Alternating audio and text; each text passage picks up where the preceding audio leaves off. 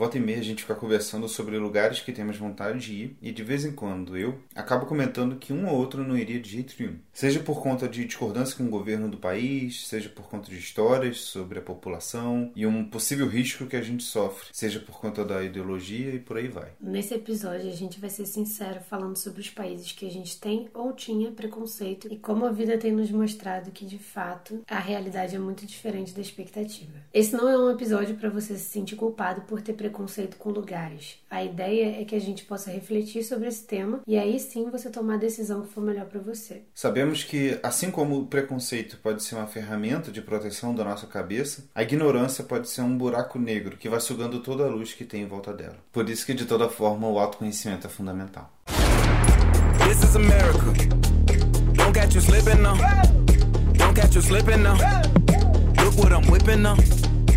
O primeiro preconceito com o país que eu tive foi por volta dos meus 15 anos, que eu era um comunistinha que frequentava reunião de União da Juventude Socialista no ensino médio que eu fazia. Che Guevara, todo aquele negócio na cabeça. E eu odiava os Estados Unidos, odiava Coca-Cola, odiava tudo isso. Eu falava, nunca vou para os Estados Unidos. E lá fica o meu lugar favorito. Hoje em dia, assim, a região favorita, que é a Califórnia. É engraçado como que para mim essa perspectiva dos Estados Unidos mudou completamente. Eu tento fazer desse case dos Estados Unidos algo que eu preciso me lembrar para os outros países também que eu ainda tenho ou ainda estou com um pouco de, de preconceito. Todas as minhas experiências com os Estados Unidos foram extremamente positivas. Eu nunca tive problema de preconceito lá, em praticamente nenhum outro lugar. E eu acho que ali me provou quanto que as pessoas podem ser diferentes e a gente faz o lugar, né? A gente faz a viagem. Você pode estar em Orlando e ter uma jornada espiritual e pode ser um puta de um consumista no, no Himalaia, entendeu? Assim, o lugar não necessariamente necessariamente vai definir completamente como que você vai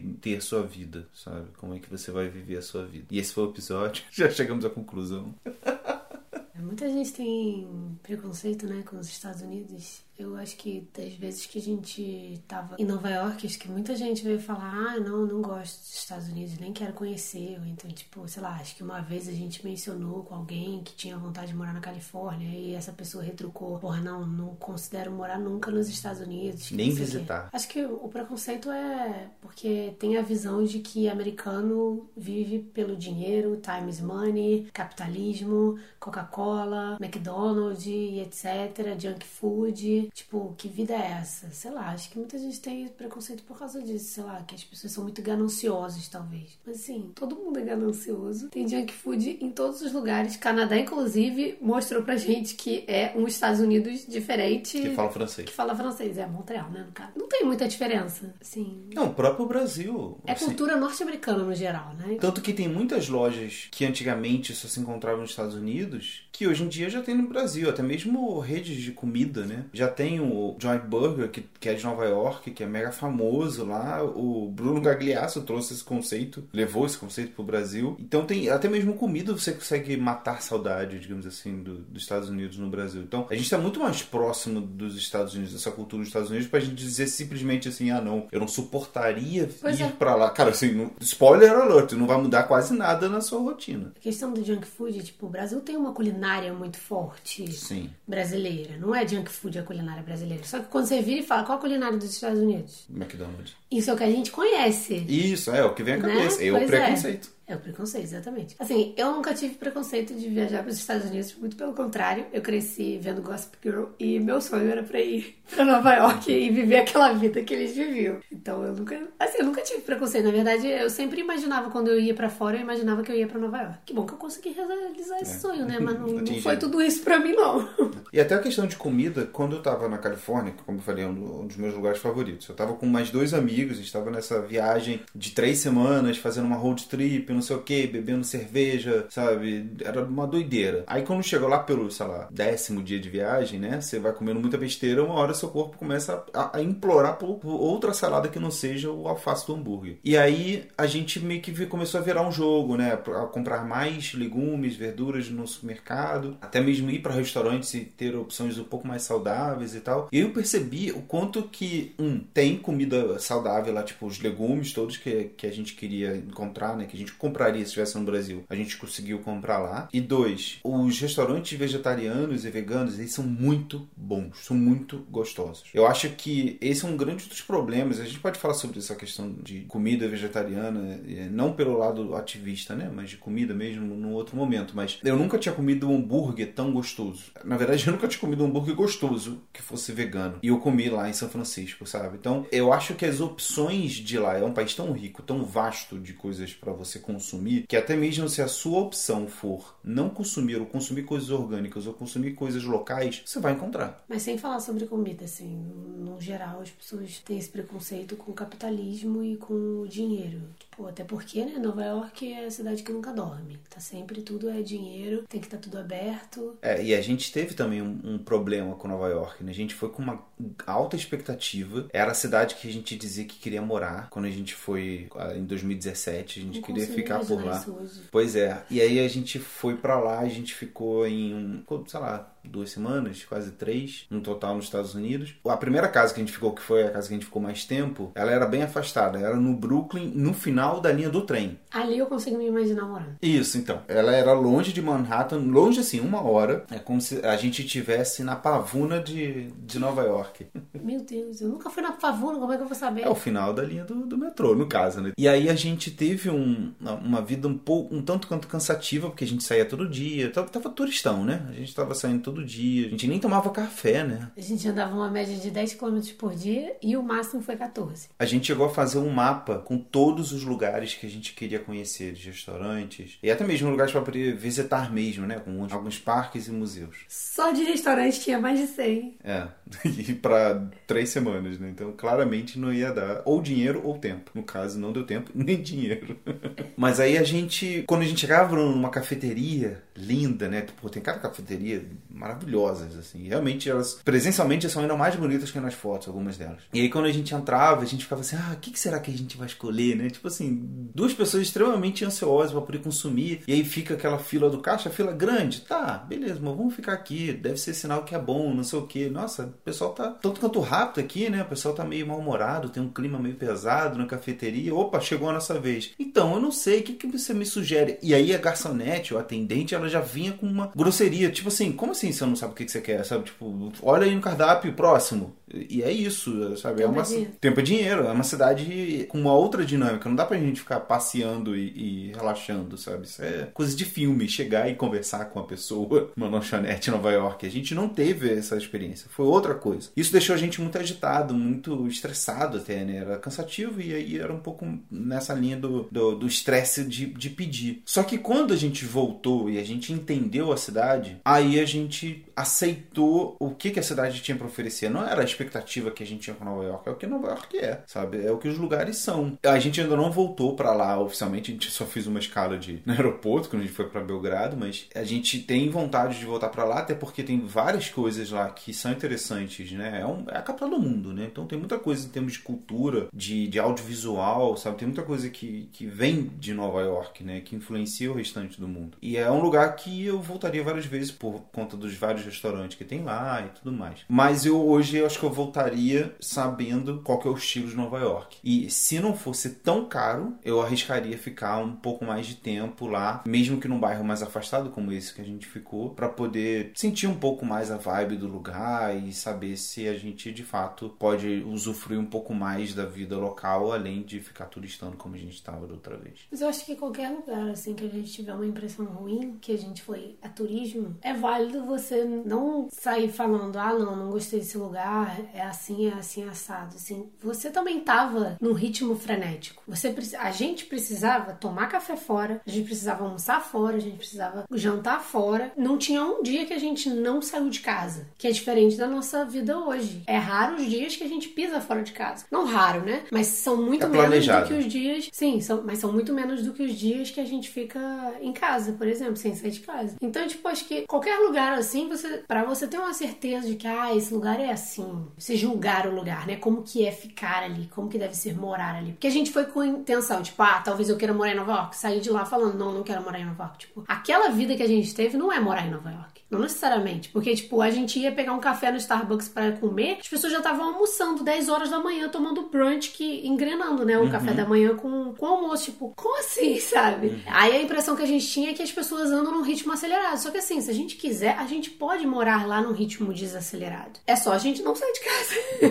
não, no caso, assim, é só a gente não precisar sair de casa para fazer o que a gente fez lá, entendeu? Que era, tipo, sempre comer fora e visitar os lugares turísticos. Quando você mora num lugar, você vai no mercado, você faz as suas compras no mercado, com calma. Não sei como é que é o mercado lá, se, se não é com calma, né? Mas os 7-Elevens que a gente foi eram bem tranquilos. Óbvio que a gente não vai fazer compras mercado, de mercado né? no 7-Eleven, mas a gente não pisou num mercado lá, né? No Whole não. Foods da vida, nada. Todo mundo Walmart, sabe. a gente é, não foi no Walmart. Mas independente disso, a gente tendo uma vida onde a gente compra no mercado, onde a gente saia tipo, ah, putz, hoje é quarta, vamos aproveitar que hoje é quarta, que talvez não é final de semana que tem uhum. chance de ficar mais cheio ainda, da mesma maneira que vamos a gente fez com a Itália. Pois é, vamos para não sei aonde, tal hora, numa hora que não esteja tão cheio. Tentar fugir dos horários mais turísticos, né? E dos dias. Claro que vai estar tá cheio. É a mesma coisa, você vai, você morando no Rio, quer conhecer o Cristo Redentor, vai estar tá cheio. Qualquer horário do dia. Se quiser ir na Estátua da Liberdade, vai estar tá cheio. Qualquer horário do dia. Eu senti que Nova York ela é consumida pelos próprios nova-iorquinos, sabe? No sentido de que eles vão para todos esses lugares que os turistas também vão. Então eles devem ter alguns macetes disso, de local, de horário, de época do ano que fica melhor para ir, de, sabe, de reserva, fazer reserva ao invés de aparecer no restaurante. E ainda tem que existem muitos restaurantes e bares escondidos. Caraca, isso é muito legal. Isso é, isso é, é sensacional. É muito raiz, né? Muito local. Você saber onde fica um restaurante que não tem placa, que não tem porta, que não tem nada indicando que fica ali, não tem uma explicação no site, sabe? É uma parada de boca a boca ou de alguém que já conhece que te leva lá, sabe? Isso é bem bacana mesmo. É, eu acho que o melhor seria você, a gente ficar lá, sei lá, igual que a gente ficou no Canadá. Fica na casa de alguém e pede pra esse alguém levar você em algum lugar onde ele costuma ir. Tipo, te dar dicas, conversar com o local. Independente de ficar na casa de alguém ou não, né? Vai num restaurante, pergunta pra um local, ah, onde você costuma ir? Tipo, como é que você vive aqui, que é muito ripado, tá sempre cheio em todos os lugares, fila de espera para entrar, não sei o uhum. quê. Como é que você sobrevive? Como é que você vai jantar, comemorar um aniversário de alguém num jantar, não sei o quê. É. Enfim, com certeza tem alguns momentos mais tranquilos. A gente ficou no Brooklyn, mas num lugarzinho chamado Canarsie. E aí, esse lugar, a gente foi no pier de Canarsie e tava completamente vazio. Tipo, a gente até viu que no Airbnb, na umas dicas que a host estava dando, que tem sempre umas dicasinhas no. Do que fazer. Do que fazer. É. Ela sugeria as praias dali, o pier, e tudo ali era bem, bem vazio, né? É, pra vocês terem uma ideia, ali era um lugar tão afastado que a gente estava perto da praia. Então, tipo, às vezes ali, quem mora ali já tem esse momento de paz, que é mais Sim. tranquilo ali, vai andar no pier, vai andar na praia. Tem esse momento. Então, assim, não necessariamente é o caos. É o caos se você for pro centrão, né? Que é, e os lugares turísticos. Então, acho que dá sim para ter uma vida tranquila e sossegada em diversas partes do, do, dos Estados Unidos. É só ter seus macetes. Todo lugar dá.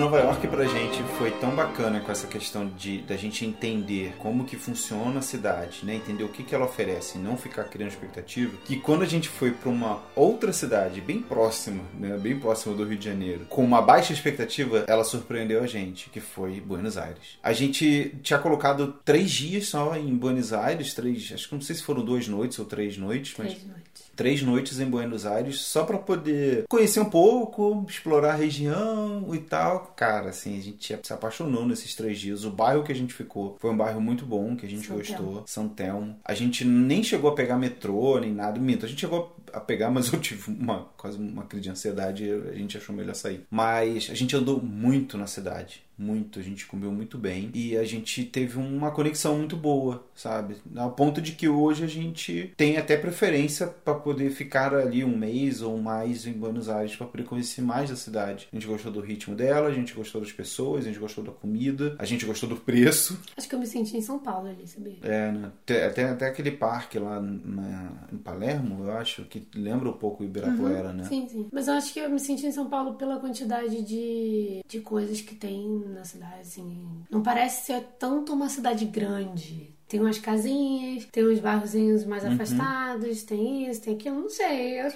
Ah, não sei explicar, eu senti que parecia São Paulo. É porque, assim, o Rio de Janeiro é uma metrópole, né? Antiga capital do Brasil, blá blá blá. Mas o Rio de Janeiro ele tem muita coisa tradicional e ele não tem tanta oferta de serviços. Sim. Ele tem uma oferta de cultura muito forte sabe? Muito forte, tem muito show, tem, muito, tem muita apresentação, tem, muito, tem muita peça, tem muito teatro. O Rio de Janeiro respira muito cultura, mas quando a gente sai pelo Rio, em comparação quando a gente sai por São Paulo, sai por Buenos Aires, sai por outros, outras capitais com mais opções de serviços urbanos, digamos assim, até mesmo de parques, né? A gente sente um baque forte, sabe? É, por mais que a gente morasse no aterro do Flamengo, ali, no, no Botafogo, mas... Mas não é tão seguro. Não, a gente não se sentia seguro. E a gente se sente seguro seguro em São Paulo. É. Olha o nível. Assim, Vocês que são fora do Rio, do Rio, entendo que o carioca ele se sente seguro em qualquer lugar do mundo, inclusive São Paulo. Assim, em São Paulo, óbvio, né? Quando eu vou pro centro, eu não me sinto tão segura. Mas nos outros bairros, tipo Pinheiros, Jardins, Itaim, uhum. Vila Mariana, Vila Madalena. Eu não sei todos os tá. bairros de São Paulo, mas eu não fui em tanto também. Eu fui umas três vezes para São Paulo e só, acabou. E todos foram estadias curtas. Todos os bairros que eu fui, eu me senti segura. Aí o único bairro que eu fui que eu não me senti segura foi onde fica a Pinacoteca de São Paulo. Quando eu fui para lá, eu não me senti segura. Acho que ali também tem muita galera do, da Cracolândia, não sei. Eu fiquei uma vez na República que tinha, acho que era próxima a Cracolândia. Ali realmente ficava estranho, tanto que eu nem saí. É, enfim, né? É... Mas ali foi a única exceção, assim, que eu não me senti segura para andar na rua. E eu senti que ali era um lugar onde parecia Presidente Presidente Vargas. Não sei se, se todo mundo tem essa sensação, mas sabe a Presidente Vargas que tem uma avenida super gigante com várias pistas? Larga. Né? Então, é. Lá eu senti, não me senti segura por isso porque eu sentia que eu não tava muito acolhida, sabe? Num bairrozinho, não sei o quê. Agora, quando você anda nos bairros residenciais de São Paulo, cara, é tipo, não é nada largo, são ruas mais estreitas. Estreitas, assim, normal, né? Mas acho que o que me encanta em São Paulo é a arquitetura, né? Mas aí eu me sentia segura, parecia que, sei lá, não sei. Inclusive, falando sobre preconceito, São Paulo é uma cidade que eu nunca tive nenhum problema, assim. Eu sei que tem rixa, que eu não entendo de onde que vem Rio, São Paulo, acho que tem essa questão de São Paulo é um, é estado mais rico, só que Rio de Janeiro é mais famoso, né? Então,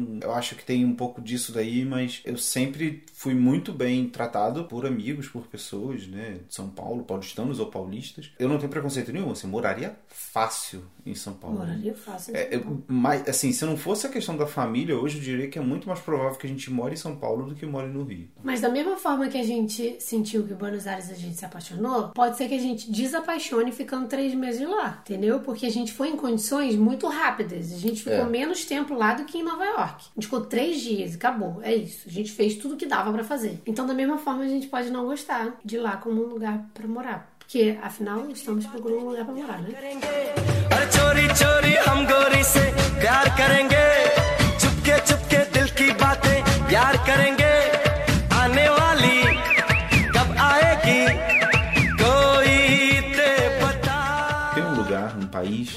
Relação estranha com ele. Assim, eu, dependendo da época da minha vida, eu tenho vontade de ir, em outro momento eu não tenho. Mas nos últimos anos eu não tenho tido vontade, até a gente começar a se questionar, a Bárbara começar a questionar muito o meu preconceito com relação a esse país, especificamente, que é a Índia. O meu ponto não é um preconceito por conta é, da população em si ou de alguma coisa da religião, é por conta de algumas consequências de, de notícias ruins que a gente ouve também, né? O que eu, eu não vou ficar aqui negativo incentivando o país, né? Só vou falar coisas que são fatos que eu, a gente sabe por fatos, que é um alto índice de estupro e um alto índice de desigualdade social causado pela religião, né? Pela questão dos párias e castas e tudo mais. Isso me dava muito nervoso, porque ao mesmo tempo que é um país que tem isso, é um país que tem muita gente que ama, que tem muita gente que vai e volta melhor, sabe? Eu não sei se isso também tem uma influência forte por conta do comer, rezar e amar, mas hoje, trabalhando com preconceito, a Bárbara conversa conversa muito comigo sobre isso, eu acho que eu, obviamente, aceitaria poder conhecer, mas eu não faria questão de ficar nas grandes capitais. Eu gostaria de ter uma experiência um pouco mais do interior, sabe? Sei lá, perto do Himalaia, alguma coisa assim, uma pegada diferente e, e sim, uma pegada espiritualizada no estilo comer, rezar e amar. Das vezes que você falou sobre isso comigo, todas as vezes, a maior parte das vezes que surgia esse assunto, a gente estava com alguém, né? E aí na hora, tipo, eu sentia se a pessoa tem uma mesmo ofendida. preconceito, ou ficava ofendida, ou sei lá, o que, dependendo do que ela falasse na hora, eu me metia na situação. Senão eu ficava quieta e depois puxava a orelha. Mas o que eu acho é que, o que eu sempre te falei, é que não dá pra você ter um preconceito do que você vê na mídia. Você tem que ir lá e conhecer a realidade. Várias pessoas que a gente segue já foram lá e mostraram a realidade, mostraram que tem sujeira sim no, no chão. Tem muita sujeira, tem vaca pra tudo que é lado, porque vaca é sagrado lá. Tem sim essa questão, mas tudo faz parte de uma cultura. As pessoas não saem de lá doentes. Quem foi visitou e sai de lá doente. As pessoas tão, continuam vivendo lá e não estão morrendo de doença porque o país transmite uma doença que não sei o que. Então, assim, apesar da sujeira, apesar disso tudo acontecer, é tudo uma questão cultural que as pessoas se ada- adaptam e, e- e faz parte da cultura deles. Você não sabe se, se a sujeira no chão é, é, incomoda eles como incomoda a gente. Porque na nossa realidade, a gente está acostumado com esse tipo de coisa. A ver ruas mais limpas. E sendo que o Brasil é um país sujo quando você compara com outros países pelo mundo, né? Sim. Por exemplo, nem em todos os lugares da Índia tem vaso sanitário, por exemplo. Às vezes é só um buraco no chão. Mas não só na Índia também. Em outras partes do mundo, outros países do mundo estão acostumados a não ter vaso sanitário. Mas aí isso afronta a gente por quê? Porque a gente nasceu numa cultura onde tem vaso sanitário. A gente viu um documentário da Netflix que é sobre Menstruação. menstruação na Índia. É sinal de vergonha pra mulher menstruar. O que a maioria das mulheres usa é Lenço. o próprio, a própria roupa, o próprio sari, né? Pra sujar e depois lava. E é isso. Tipo, não sei como que não mancha, né? Deve manchar, eles devem usar sari mais escuro. Mas enfim, a gente viu isso no interior, beleza? Eu não sei se em toda a Índia é assim, se, por exemplo, nas capitais. Mas a gente viu a dificuldade que era pra poder deixar uma mulher falar sobre menstruação sem ter tanta vergonha. É um tabu absurdo lá. E a vergonha que é pra ela aceitar que ela pode usar um absorvente. Porque a cultura dela, desde então, não disse como que ela lida com a, com a menstruação. Ou às vezes é aquele jeito que a mulher tem que lidar com a menstruação e acabou, é isso, entendeu? Tipo, a gente fica às vezes questionando, ah, será que é por falta de informação? Não. Às vezes é uma cultura fechada que foi criada assim. E é isso. A gente vem de uma cultura onde a cabeça é muito mais aberta pra isso. E fechada por outras coisas. Sim, fechada por outras coisas. Mas o nosso país não é, tipo, totalmente regido pela religião. Algo muito fechado. Que é assim, que, tipo, não tem muitas regras pra tudo. Por exemplo, eu sou livre pra procurar o marido que eu quiser. Eu sou livre pra ter quantos filhos eu quiser. Não tem limite na minha família de quantos filhos eu vou ter. Eu não sou obrigada a casar com quem meu pai determinou que eu tenho que casar. Eu não, não sou obrigada a fazer direito porque meu pai mandou eu fazer direito. Eu posso, sou livre pra eu ser quem eu quiser. Entendeu? Esse é o meu ponto. Na Índia, não. É, não sei se para todo mundo na Índia, né? Mas o que, é. É. esse é o ponto, né? O, o que a gente escuta de informação, que, que chega de informação, são esses muitos casamentos forçados e, enfim, questões sanitárias. Isso dá um. não dá vontade de conhecer. Tem, eu penso assim, cara, eu vou pra Índia ou vou pra um outro lugar que também eu possa ter experimentar um, um pouco de uma religião budista, de uma da religião hindu, sabe? Que eu possa ter contato com outra coisa. Mas o fato é, você vai deixar de ir para um país por quê? Porque você não concorda com as leis que são aplicadas lá, porque você não concorda com a sujeira que tem lá, com a poluição que tem lá, com o jeito que as pessoas tratam umas às outras. Mas por que não ir para esse lugar e tentar entender das pessoas locais por que eles são assim, entendeu? Imagina ficar na casa de uma indiana, onde ela possa te contar que, putz, é assim, assim, assado, e eu respeito esse jeito e eu gosto que seja assim por causa disso e disso. Aí você vai pra casa de outra indiana e fala, não, eu não concordo com isso, com isso. É a mesma coisa com o que a gente tá vivendo hoje no Brasil. Tem gente que concorda, tem gente que não concorda, e sempre vai ter isso, entendeu? Mas vale você ouvir opiniões diferentes dos locais no mesmo lugar, entendeu? É válido. Eu tava assistindo a série Elite e tem uma família de muçulmanos que é lá de Madrid, não sei, na verdade, nunca sei de onde a série se passa, tá? Onde a série se passa. Mas é na Espanha. E aí tem uma família de muçulmanos, aí que tem um casal de filhos, né? Na verdade, são três, só que uma foi embora, nunca aparece na série, largou de vez a família. Um outro, o filho é gay e a menina não quer seguir os estudos que, ele, que os pais querem e não quer Não quer seguir o Islã. não quer ter que casar com alguém obrigada. Mas o drama todo da família é mostra a diferença de tipo que, beleza, a menina tem certeza que ela não quer viver aquela vida. Só que ao mesmo tempo, quando ela vive, quando ela faz alguma besteira e os pais descobrem, ela fica muito abalada. Na nossa vida, às vezes, quando a gente diz que eu não aceito parente. um parente meu votar no Bolsonaro. A gente consegue virar e falar: não, eu não, não gosto desse ponto, não simplesmente vou conviver sem, sem, Tocar no sem assunto. tocar no assunto. Só que quando é amigo, né, dependendo do jeito, dá pra cortar uma relação fácil ali. Parente também dá, mas dependendo, não tem muita escolha. Mas a gente consegue viver as nossas diferenças. Se meu pai desde sempre me mandasse fazer direito e eu não quisesse fazer direito, talvez eu tivesse a mesma relação que eu tenho com meu pai hoje, que eu não falo com ele, entendeu? Simplesmente porque ele nunca aceitou que eu não pudesse fazer direito. Mas assim, eu consigo virar e falar: não, isso tá errado, isso não vai me afetar, eu não vou fazer direito e dane-se sua opinião. Eu sou livre. Agora, o tanto que isso afetou ela, sabe? Dela tá fazendo alguma besteira na religião dela, dos pais dela verem ela como algo fora da rota, sabe? Tipo, isso afetou tanto ela e aí eu achei doido isso, sabe? Tipo, o quanto que isso afeta uma pessoa. Se meus pais me desaprovam de algum por algum motivo, eu simplesmente estou cagando.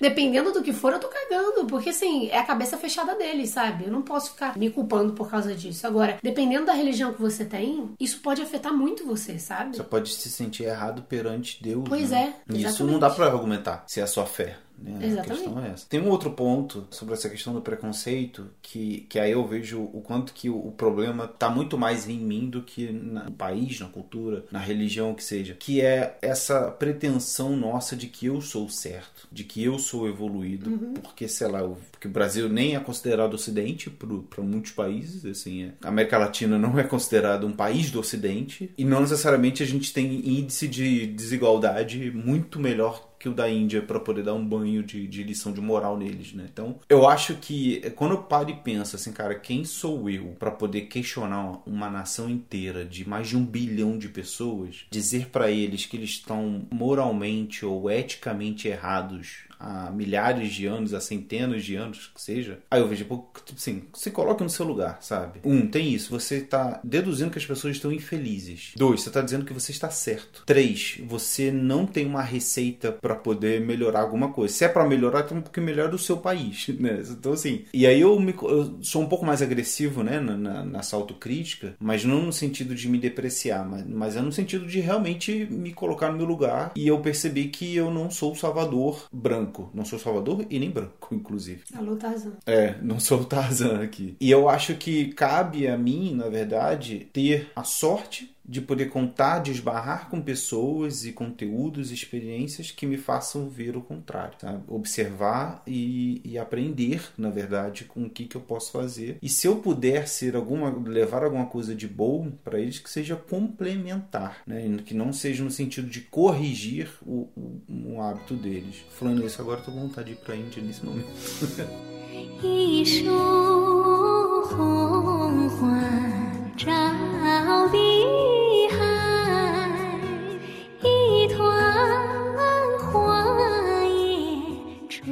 outro país, também na Ásia, não sei se vocês já ouviram falar, né? É um tanto quanto pequeno, se chama China. Também é fonte de. Quem não conhecia, tá conhecendo agora. Quem não conhece está sendo impactado agora. Esse é um país também que tem mexe muito com essa questão do imaginário popular da gente aqui, imaginando que é um país extremamente nojento e tudo mais. E acho que tudo isso se agrava ainda mais com o fato de que o coronavírus está rodando agora e uma das possíveis causas é de que o, o, o vírus teria nascido de um um morcego cozinhado. Eu acho que isso é fake news, não tenho certeza. Mas o fato é que eu também já tive preconceito, tipo assim, cara, não, o que, que eu vou fazer lá? Sabe? O que, que eu vou fazer? Não, um país que eu não, não sei se eu vou conseguir comer, acho que eu vou tentar ser vegetariano, sabe? E, assim, pode ser que sim, a gente tenha problemas com comida de rua, mas por questão de gordura, por questão de fritura, de ser um alimento que a gente não está acostumado, mas não pode ser também no sentido de que isso é nojento, que isso é inaceitável, assim. Isso é inaceitável pra gente, que não vive aquela realidade desde que nasceu. É. Isso, para um vegano, por exemplo, é tão inaceitável quanto a gente comer um churrasquinho na rua, sabe? Assim, a pessoa do cara, que nojo, dá pra ver o sangue, sabe? É isso também. Então, e a gente releva, né? Não, que isso? Isso aqui é frango, isso aqui é linguiça, pô. Quem nunca comeu linguiça na vida? Cara, assim, linguiça é uma das coisas mais nojentas criadas pelo ser humano e que é extremamente consumido, assim. Mas é um outro país com uma certa cultura milenar, né? Que já dominou o mundo durante muitos anos, vai voltar a dominar em breve. A gente tem muito o que aprender com eles também, sabe? Em termos de cultura. Mas é uma oportunidade pra gente, agora nesse momento de coronavírus, da gente entender um pouco mais a cultura. Se eles forem questionar os hábitos alimentares deles, os hábitos higiênicos e sanitários que seja, eles vão fazer, vão chegar às suas próprias conclusões, né? Mas também seria uma honra muito grande poder conhecer um pouco mais desse país. Eu tenho muito mais curiosidade hoje de conhecer os países por justamente questão dos hábitos dos locais, né? Como que é a vida da pessoa. Uhum. Isso me mexe comigo muito mais e até mesmo do que, ah, eu tenho vontade de ver a muralha da China. Sabe, se eu conhecer uma, uma daquelas fazendas de, de arrozal, viver ali com, sei lá, com uns idosinhos, casal de velhinhos que ensina a gente a plantar arroz, a colher arroz, a fazer um, um arroz gostoso para comer, que não sei arroz, o que. Né? Haja arroz. A gente aprender com eles a cultura do arroz, né, que é uma das bases da cultura chinesa, e não conhecer a muralha da China, eu vou estar super ok. Eu descobri umas séries, né, na Netflix, que primeiro eu começava, comecei a assistir série coreana, os doramas, né, que chama. E aí eu me encantei pela Coreia do Sul. Só que aí eu descobri uma série que fica na China, que se passa na China, em Xangai, que é O Jardim de Meteoros. Assim, a série é bem bobinha, bem ridícula, mas eu me encantei por ver toda essa questão cultural dele, sabe? Ela se passa num, num, lugar super residencial, de uma menina pobre. Ela mora numa área residencial pobre de Xangai, que é uma das grandes cidades da China. Mostra as partes onde é totalmente tecnológico, né? Que a China, em alguns lugares, é bem prédios enormes, arranha-céus, tecnologia, que não sei o que, outdoor, neon. E aí no, no bairro residencial dela é tipo, é uma vilinha super simples, sabe? Bem pobre. A família rica e a família pobre pobre, mostra contrastes de cada família. E aí mostra toda a cultura deles indo na faculdade, deles indo na escola, sei lá se é faculdade ou escola. Mas, cara, a escola é sensacional, linda, maravilhosa, toda diferentona. Nunca vi uma escola daquele jeito. Mostra partes da cidade que você fica, caraca. Aí mostra, tipo, a menina em casa cozinhando com os pais. E aí, até a China e a Coreia do Sul, eu não sei se tem outros lugares, talvez o Japão também seja assim. Pelas séries, eu consegui entender o quanto que os jovens têm respeito pelos mais velhos. É tipo, você não não tem como desrespeitar de jeito nenhum eles, sabe? Seus pais são a força maior. Isso é cultural. Pelo menos no, na Coreia do Sul, eu sei que tem séries, por exemplo, que a menina tem mais de, de 30 anos, tá morando na casa dos pais, e a mãe vira e fala: Não, você, você não pode sair de casa essa hora. E a filha a, obedece, sabe? Tipo, caraca, a mulher já tem idade para morar sozinha, sabe? Ser independente e tá respondendo a mãe. Mas assim, é cultural as pessoas respeitarem os mais velhos a todo custo, e os pais têm a palavra final, acabou, é isso. E na, nessa série da China que eu vi, também pareceu que tem isso, sabe? Meio que tem toda uma cultura de que a filha tem que trabalhar para ajudar os pais. Se os pais estão com dificuldade e a filha não tá conseguindo trabalhar e estudar ao mesmo tempo, ela larga a escola para trabalhar e ajudar no negócio dos pais, sabe? Tipo, isso é toda uma questão cultural. E aí eu gosto de ver essas séries justamente para isso. Eu quase não vejo eh, pela história, sabe? Eu vejo para entender a cultura. Porque é como se eu estivesse viajando pra China sem sair de casa, sabe? Uhum. Óbvio que é uma série, é uma fantasia, nem sempre tudo que se passa ali é verdade. Vide as nossas novelas no Brasil. Exatamente, né? Mas, dali você tem uma ideia, né? De como que, assim, depois que você vê cinco séries e todas elas mostram que o jovem tem respeito pelo mais velho, não é possível que seja uma coisa só de Deve novela. Ser próximo sabe? à realidade. Exatamente. Então eu acho muito válido, assim, quem quiser, para quebrar, assim, certos preconceitos com lugares. Eu mesmo tinha preconceito com a China. Assim como eu assisti Elite e conheci toda uma Espanha e fiquei encantada e quero ir pra Espanha. Isso, uhum. Essas coisas são legais. Você vê Sim. séries de diferentes lugares, porque a gente tá muito acostumado a ver série norte-americana. É o soft power, né? Que o pessoal fala. Você utiliza essas séries e bandas, né? No caso do K-pop na Coreia do Sul, para poder atrair a atenção do mundo pro seu país e aquilo gerar uma renda, né? Propaganda. Uma, fazer uma propaganda, exatamente. E você tem mais força, né? Tipo, você torce para aquele país, por exemplo, é. na, nas Olimpíadas. Provavelmente muita gente vai torcer para a Coreia do Sul porque é, os doramas vêm de lá, porque K-pop é de lá, sabe? Isso é bizarro, porque se você para pra pensar, o K-pop aumentou muito o turismo na Coreia do Sul. Tipo, graças a eles, a Coreia do Sul tá ganhando mais dinheiro hoje com o turismo. Muito, muito, muito. Pois é.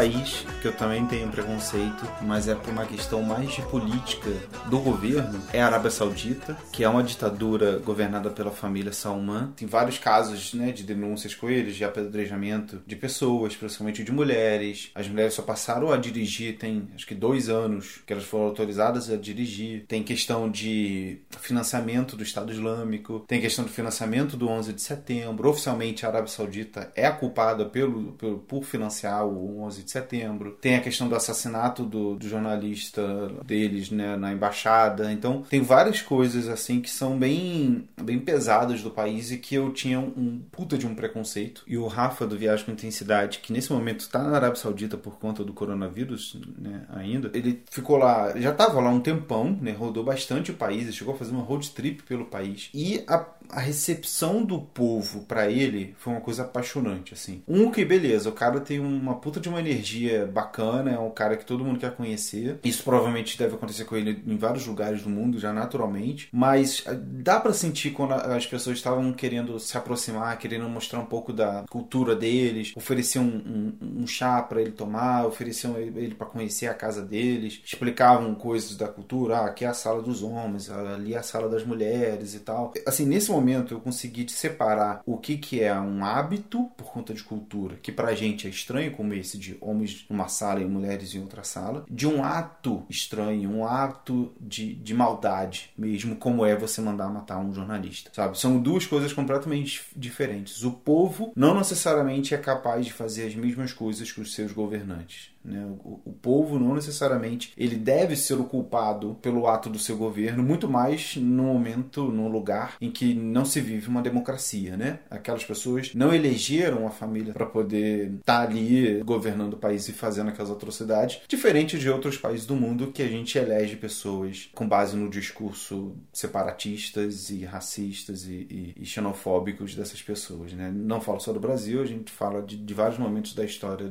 de, de vários países. E aí eu me toquei que seria uma grande merda se eu, se eu assumisse que eu nunca poderia ir para a Arábia Saudita porque eu não gostaria de financiar o turismo ali. Eu não iria pelo turismo, assim como né, não é o nosso estilo de vida mesmo, né? A gente tem esse estilo slow travel, mas eu acho que eu iria para poder conhecer essas pessoas, sabe? De, de ter contato com elas e saber as histórias delas, porque elas estão lá, as histórias existem e talvez eu nunca conheça essas histórias que podem me ajudar a resolver problemas ao longo da minha vida, no campo pessoal, no campo profissional, e eu me fechar para nunca ouvir essas histórias porque eu não quis pisar naquele país por conta da decisão que não cabe nem a essas pessoas e nem a mim. Então eu hoje penso de uma maneira diferente com relação à Arábia Saudita. Claramente hoje eu consigo separar na minha cabeça o povo do governo. Se eu vou apertar a mão do, do MBS um dia, não sei, provavelmente não. Mas provavelmente eu vou conversar e vou, eu vou apertar a mão de, de muitas pessoas do povo saudita.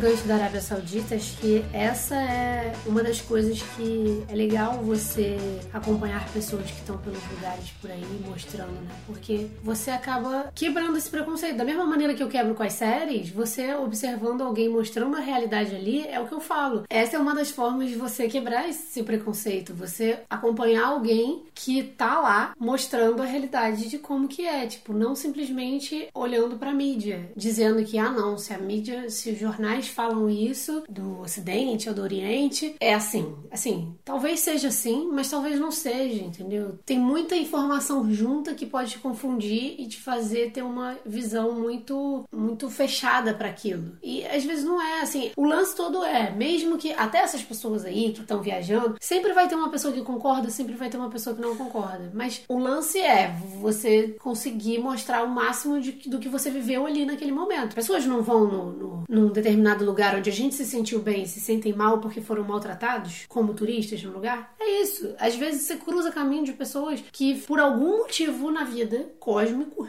não querem que você esteja lá, então estão te alertando, não fique aqui. E aí você nunca mais vai lá, sei lá por quê. Às vezes no sua astrocartografia diz que ali você não. não vamos entrar nesses detalhes, mas. mas enfim, tudo isso pra dizer que é é válido acompanhar pessoas que estão por aí, mostrando a realidade, que nem sempre é o que a mídia mostra para você. E essa questão de, de você entender a realidade dos lugares, para mim, é o ponto-chave de viajar, que é você ouvir outras histórias, você viver outras vidas. Você, quando se coloca numa condição que você está em outro país, que você está fora da sua zona de conforto, ou um pouco fora, como agora a gente está aqui em Portugal, né? Muito, tudo é muito próximo ao Brasil, mas ao mesmo tempo tudo é bem diferente, a gente percebe o quanto que, na verdade, a gente pode aprender com, as pessoas. Então, se a gente se colocar a ouvir, né, a entender o lado da pessoa e não impor a nossa nação, a nossa cultura, a gente tem pontos em comum. Não é pra gente viver o mundo inteiro de uma mesma maneira, é pra gente ser diferente. Cada um se expressando de acordo com o seu clima, de acordo com a sua comida disponível, com a sua religião, com a sua ancestralidade, com relação à sua história. Não necessariamente a gente tem que viver pontos em comum, mas o que eu acho interessante ao longo né, dessa jornada toda que eu não, eu não sei se eu concordaria 100% em todos os tópicos com as pessoas que a gente amou conhecer ao longo de, desse último ano, mas elas foram gentis com a gente. A gente teve muitas percepções incríveis com essas pessoas. A gente teve provavelmente algumas pessoas que não agradaram tanto, mas eu esqueci, eu ignoro aquelas pessoas que elas não representam o país, sabe? Então, se eu conseguir ignorar algumas pessoas que não representam a felicidade que eu tive nos países que a gente vem passando até agora, então é possível que esses novos países, né, esses países que eu ainda não conheço, que eu tenho preconceito, eu encontre pessoas que me façam assim, caraca, eu amo a Arábia Saudita, porque lá tem fulano, lá tem a criancinha não sei o que que a gente conheceu, lá tem a comida tal que não existe em lugar nenhum, lá tem não sei o que. No final você descobre que quem faz um país é as pessoas. São as pessoas, exatamente. Nosso vídeo, a melhor parte da Itália, a conclusão já era essa, né? A melhor parte da Itália são as pessoas, são os italianos. Né? Então é, é, é, o que dá brilho no olhar da gente. É quando a gente. Eu tô cagando pro, pro solo, sabe? Tipo, ah, pisei na Arábia Saudita, pisei no México, sabe? Tipo, cara, o que, o que significa você estar no país, sabe? É você é, botar o pé nele, você fazer escala no aeroporto, ou é você se conectar com a cultura? E isso acontece, né, normalmente, através das pessoas. No final, todo mundo é igual. Não é uma fronteira de um país que vai determinar que aquela pessoa é diferente de mim. A fronteira é totalmente inventada, né? Pois é, uma linha no mapa. É isso.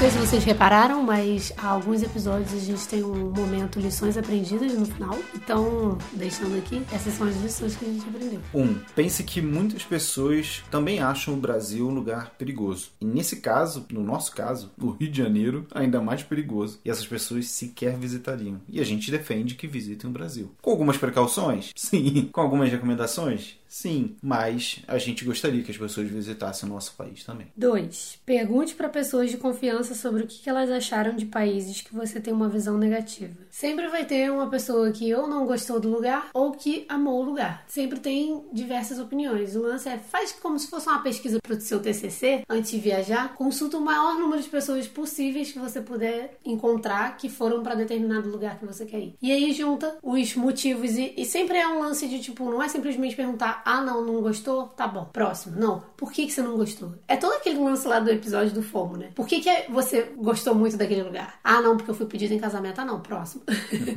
então, tipo, por que, que a pessoa gostou daquele lugar, por que, que ela não gostou daquele lugar, como que ela foi tratada, quais foram as experiências dela, porque sempre tem motivos, né? Às vezes as pessoas não gostam de um lugar simplesmente porque foram maltratadas, beleza, as pessoas fazem lugar. Mas às vezes o caminho que ela, que ela cruzou foram de pessoas que infelizmente não estavam num bom dia, não sei. Mas às vezes se ela der uma segunda chance, talvez, não sei. 3. Acompanhe o trabalho de viajante que mostra o lado mais local dos países, que pode te mostrar como funciona os lugares além dos destinos turísticos. A gente falou do Rafa bastante aqui na parte da, da Arábia Saudita, né? E, e a gente está sempre recomendando esses viajantes que têm a mesma pegada que a gente no, no nosso Instagram. Então acompanhe lá a gente nos stories que a gente está sempre recomendando essas pessoas. Se vocês tiverem algum lugar que vocês estejam pesquisando nesse momento, pode ser que a gente tenha alguém que tenha construído um conteúdo legal sobre esse lugar de uma maneira diferente. Eu acho que vale a pena a gente poder buscar esse ponto de vista mais local para fazer com que a sua experiência ela ela seja a melhor possível e a mais real possível. E além disso, uma dica: vai no YouTube ou na Netflix e digita o nome do país que você quer ir, que você está querendo saber como que é lá. Só digitar o nome do país, você acha séries daquele lugar. Se não tiver séries, joga no YouTube que vai ter algum documentário sobre aquele lugar. O Brasileiros pelo Mundo, que é uma ótima série para você meio que saber como que o brasileiro se sente naquele lugar. Inclusive tem na Índia, você tem que assistir. 4. Seja sincero com você mesmo sobre quais os motivos que te levam a ser preconceituoso.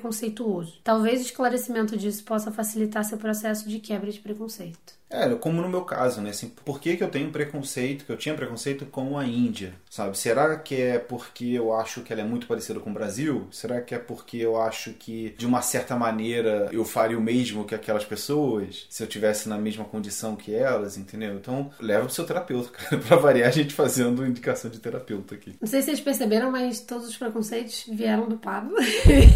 eu nunca pensei que não tem um lugar no mundo que eu não gostaria de viajar e conhecer, porque, sei lá, acho que é válido você dar uma chance para todo mundo e assim como qualquer coisa na vida, não dá pra gente julgar nada nem ninguém, porque a gente não tá na pele daquela pessoa e sentindo o que aquela pessoa sente ou aquele país, aquela nação, sei lá. A gente não conhece o outro para saber e julgar algo ou uma situação. E é isso, façam terapia. Se vocês estiverem em algum lugar e vocês têm um preconceito, comenta lá, manda uma mensagem pra gente falando sobre isso. E principalmente se você teve uma história que você venceu, né? Esse preconceito. Se você conseguiu reverter ele e você, por algum motivo, foi até o lugar e se apaixonou. Eu espero que se vocês estiverem ouvindo esse episódio muito no futuro, daqui a alguns anos, a gente já tenha conhecido vários desses lugares, né? Seria bacana. Dá uma procurada no nosso episódio pra ver se tem algum como foi morar na China, como foi morar na Índia. Amei a Arábia Saudita. Eu sou o Magapo. Eu sou a Barbs e esse é o Perdido de Podcast. Tchau. Tchau.